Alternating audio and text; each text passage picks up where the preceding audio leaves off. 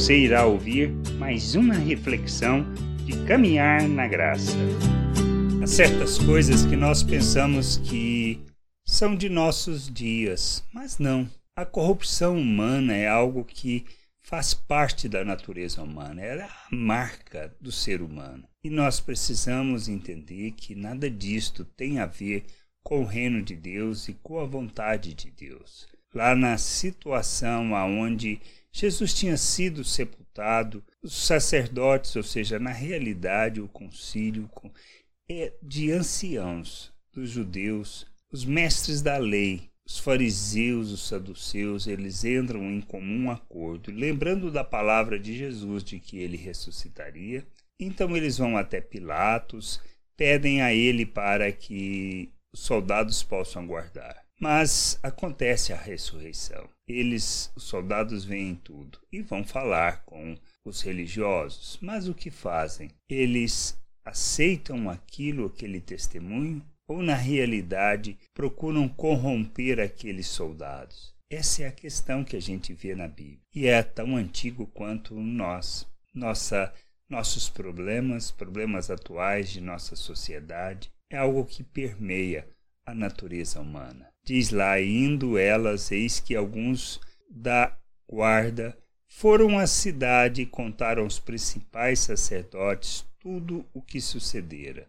Reunindo-se eles em conselho com os anciãos, deram grande soma de dinheiro aos soldados, recomendando-lhes que dissessem: Vieram de noite os discípulos dele e o roubaram enquanto dormíamos. Caso isso chegue ao conhecimento do governador, nós o persuadiremos e vos poremos em segurança. Eles, recebendo o dinheiro, fizeram como estavam instruídos. Esta versão divulgou-se entre os judeus até o dia de hoje. Isso é algo talvez inadmissível, talvez era o momento daqueles dos religiosos, do conselho é, de anciãos, de não aceitarem. Eles conheciam as escrituras. Então a gente precisa entender isso. A questão da corrupção da natureza humana é não se trata de se combater com a religião, não é o conhecimento das Escrituras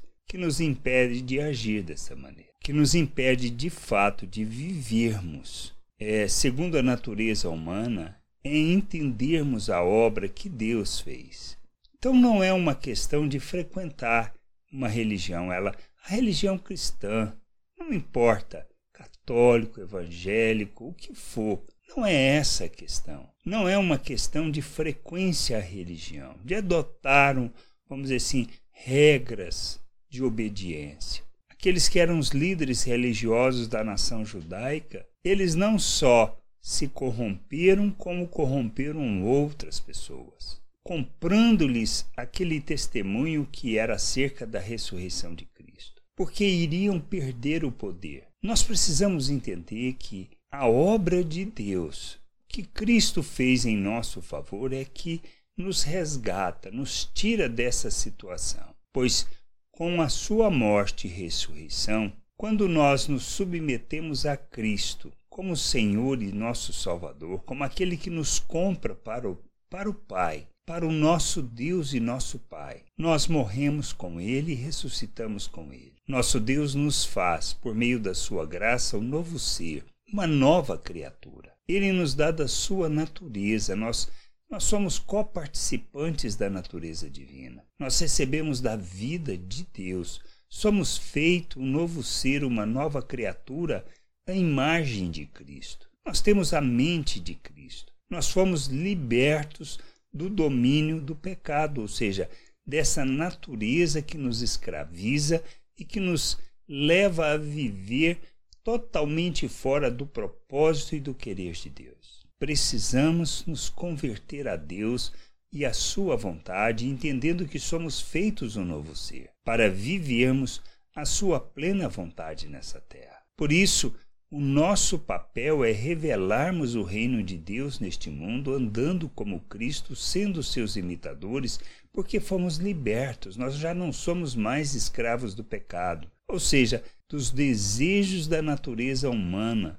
Nós não somos escravos da corrupção, não somos escravos da nossa ganância, da nossa hipocrisia, do nosso egoísmo, do nosso orgulho. Agora podemos servir a justiça porque Cristo nos libertou. Eu preciso me submeter a Cristo, reconhecendo que Ele me faz um novo ser, que a salvação que recebo, ou seja, o resgate que Ele faz, levando-nos, tirando-nos das trevas e levando-nos para o reino de Deus, é algo que é feito pela graça de Deus. E por meio do que Cristo fez em nosso favor naquela cruz, para que então a gente possa viver em novidade de vida, uma nova vida, uma vida segundo os valores eternos, segundo os valores do reino de Deus, não nos submetendo mais à corrupção humana, à corrupção da natureza humana. Por isso a gente precisa entender isso. E precisamos fazer uma caminhada de amadurecimento, de conhecimento de Deus, e à medida que caminhamos, que entendemos, nós nos despimos da velha natureza e nos revestimos de Cristo para sermos seus imitadores, para revelarmos Ele por meio de nossas vidas em nossos relacionamentos. Somos chamados para fazermos parte da família de Deus, do povo de Deus, corpo de Cristo, a sua igreja, a sua noiva, um reino de sacerdotes, uma nação santa, um povo de propriedade exclusiva de Deus, para glorificarmos o nosso Deus neste mundo, para exaltarmos o seu nome, para que as obras que nós viermos a realizar glorifiquem o Senhor e revelem o reino de Deus neste mundo enchendo a terra com conhecimento da glória do Senhor. Que a gente possa entender que essa é a nossa responsabilidade e que não somos mais escravos da natureza humana, da corrupção humana, que é a marca do ser humano natural. Que a gente possa entender, compreender estas coisas e nos converter ao nosso Deus, buscando o conhecimento e o entendimento da Sua vontade. Graça e paz sobre a tua vida. Amém.